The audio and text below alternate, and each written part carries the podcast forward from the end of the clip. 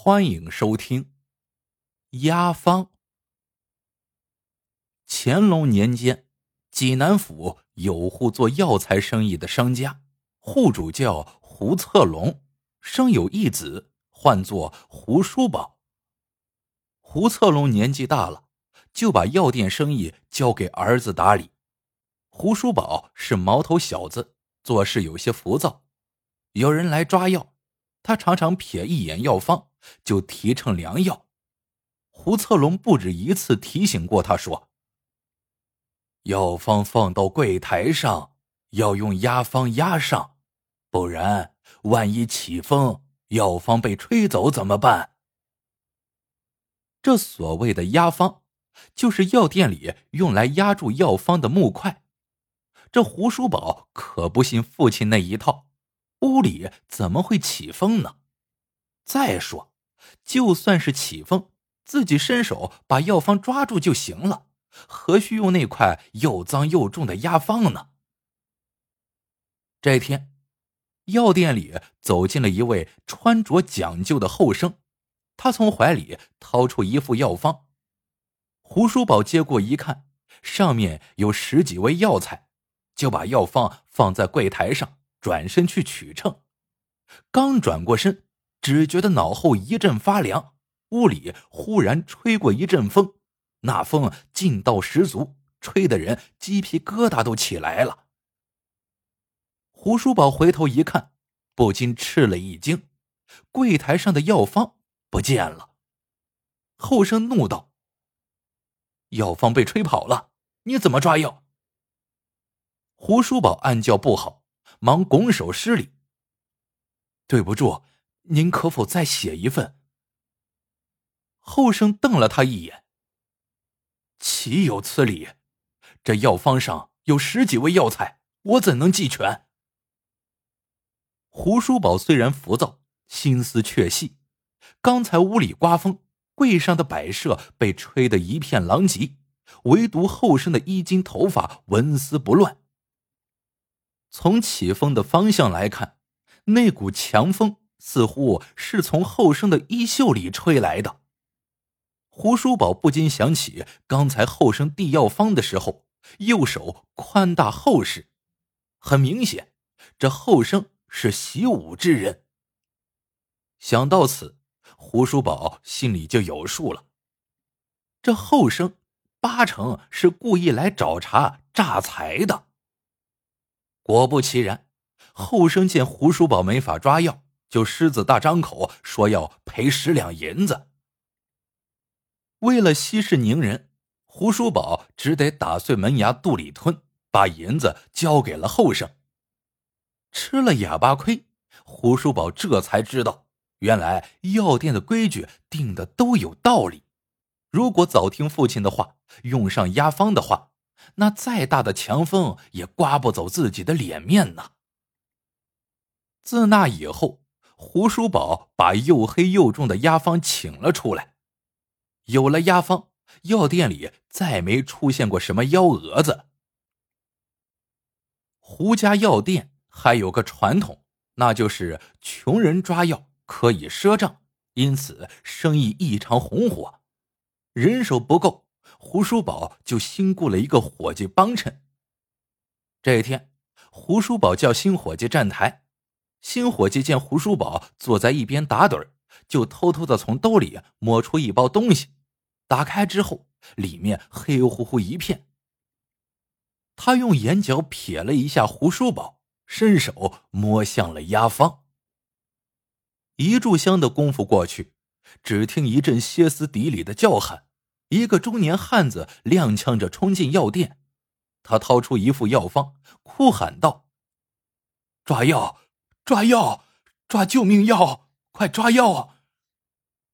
胡叔宝被喊叫声惊醒，忙走到柜台前细问缘由。汉子急道：“我爹昨天干农活的时候突然晕倒了，请了几个郎中也断不出一二来。”幸亏有个过路神医把了把脉，开了药方。这可是救命的药啊！快快抓药！神医说这药及时服用才能够有效果。胡叔宝点点头，小心翼翼的接过药方，取来压方，压住药方的一角，转身取秤量药。因为是救命药，他不敢有半点的马虎，每抓一味药都要看三遍药名，再看三遍药量。前几味药称完，只剩了最后一味药牛蒡，牛蒡的用量刚好被压方挡住了。胡叔宝就拿起压方，突然，他心里咯噔一下，只见压方下竟是一片墨黑，药材的用量全被遮住了。胡叔宝忙把压方翻过来一看，只见压方上被抹了一层墨，再找那新来的伙计，那伙计早已踪迹不见。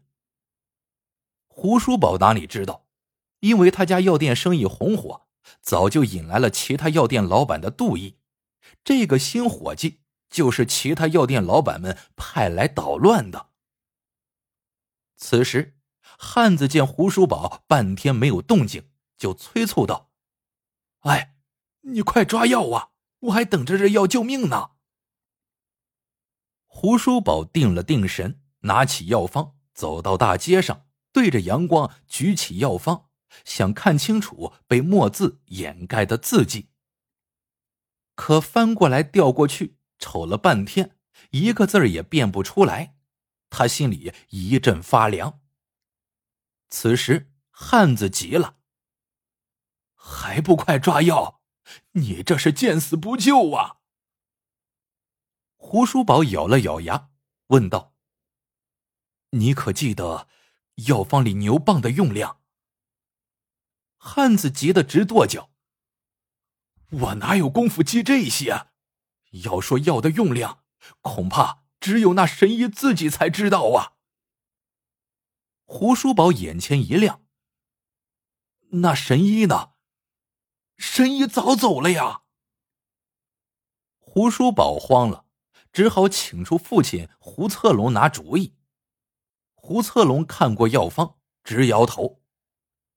这不是普通药方，手法神奇。胡策龙请来附近有名的郎中，请他们猜测药方中牛蒡的药量。众郎中看过药方，个个的脑袋摇得像拨浪鼓似的，谁也没有见过类似的药方。胡策龙一咬牙，那就按经验试开一次吧。胡家以卖药为主，把脉看病并不是强项，但此刻救命要紧，胡策龙只能硬着头皮开了牛蒡的用量。药方开出，抓过药，那汉子脚下生风，跑回家中。第二天，胡叔宝刚把店门打开，就倒吸了一口冷气。只见汉子带人抬着一副棺材摆在了门前。汉子哭天抢地：“我爹昨晚去世了，全都是因为你们！神医开的药方被你们弄坏了，我要到官府告你们去。”结果，胡家父子赔了那个中年汉子一大笔银子，好在有人替他们在县太爷跟前说好话，父子俩才没有被关入牢房。胡家药店却因为经费不足被迫关门了。没想到几日之后，胡叔宝下乡办事，竟瞧见那个中年汉子和他的父亲在田地里耕种。胡叔宝恨得捶胸顿足，那汉子明明是陷害我们，我要去衙门说个清楚。不料却被父亲胡策龙给拦住了。我们得罪了其他药店，才会遭陷害。想来县衙也一定被他们打通了。胡叔宝咽不下这口气，难道，难道我们就任人宰割？胡策龙长叹一声：“孩儿，当然不是。总有一天，我们要东山再起。”我们不害人，但是也不能留空子让那些坏人来钻。不久之后，靠着胡家药店的口碑，父子二人慢慢赚回了银子。胡叔宝急着重新开张，胡策龙却不着急。他说：“开张前必须先做一件事。”这天，胡策龙带着胡叔宝来到了城郊的一座山前。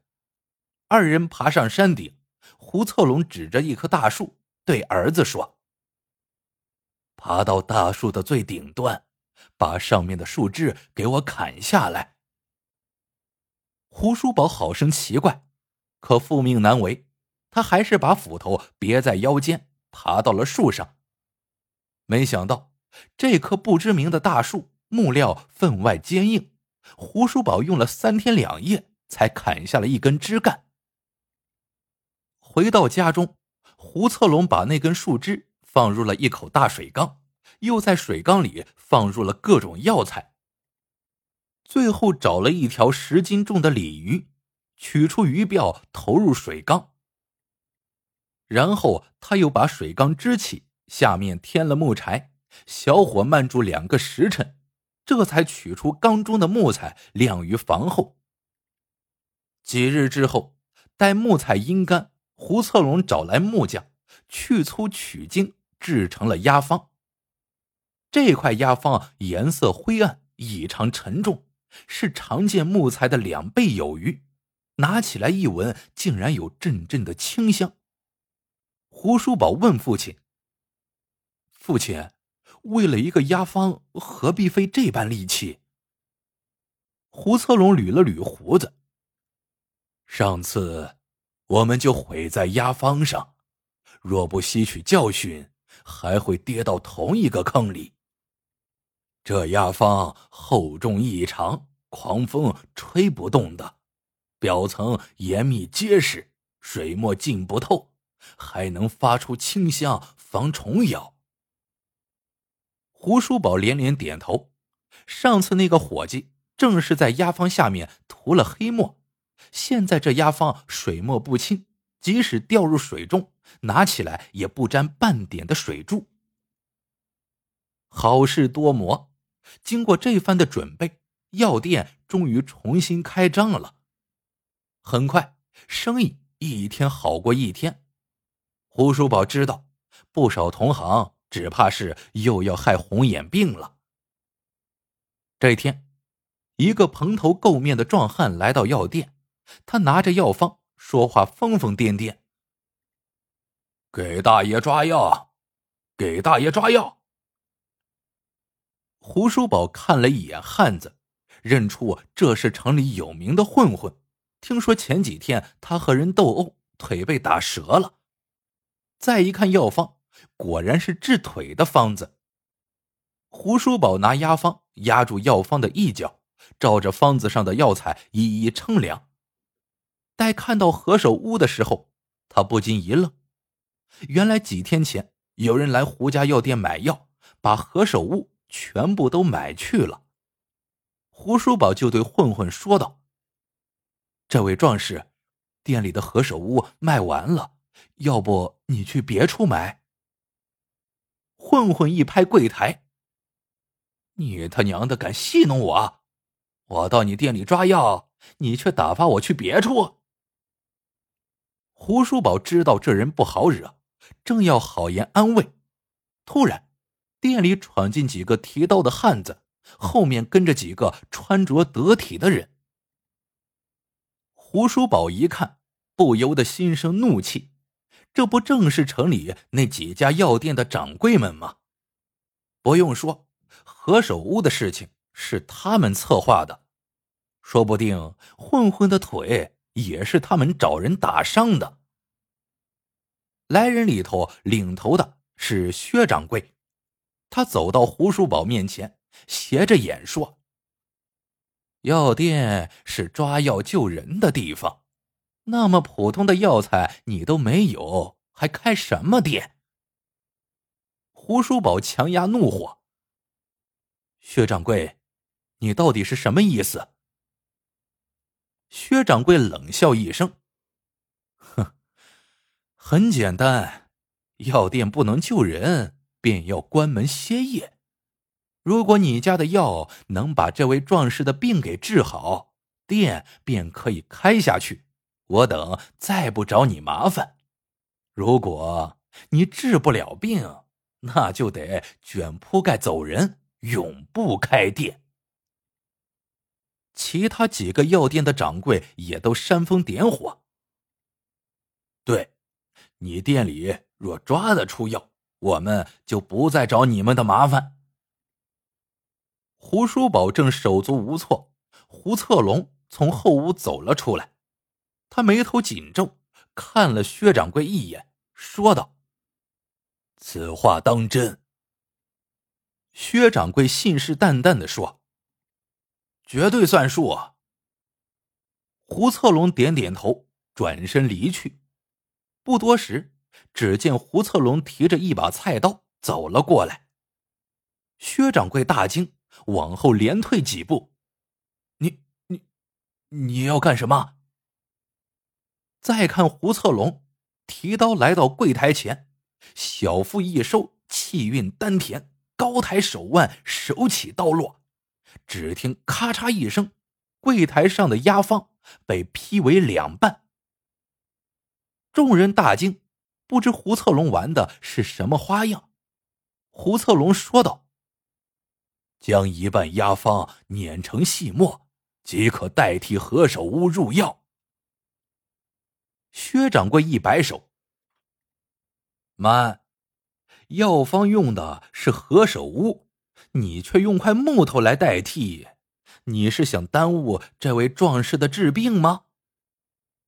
胡策龙冷笑一声：“若治不好壮士的病，我愿一命换一命。”还叫我儿永不在济南府开店卖药。说罢，胡策龙与薛掌柜击掌为誓。那个混混服了压方制成的药，两天后腿疼大为缓解。不多久的时间，果然痊愈了。从此，胡家药店名声大噪，其他的药店再也不敢来寻衅滋事了。后来，胡策龙告诉儿子，那块压方本身就是一味良药。当初制成的时候，加了各种药材，又泡又熬，其中一种刚好就是何首乌。制成后，压方就成了药本，含有多种药材的效用。而那块压方被菜刀斩为两段，一块入了药。剩下的一块，则就成了胡家药店的镇店之宝，代代流传。好了，这个故事到这里就结束了。喜欢的朋友们，记得点赞、评论、收藏，感谢您的收听，我们下个故事见。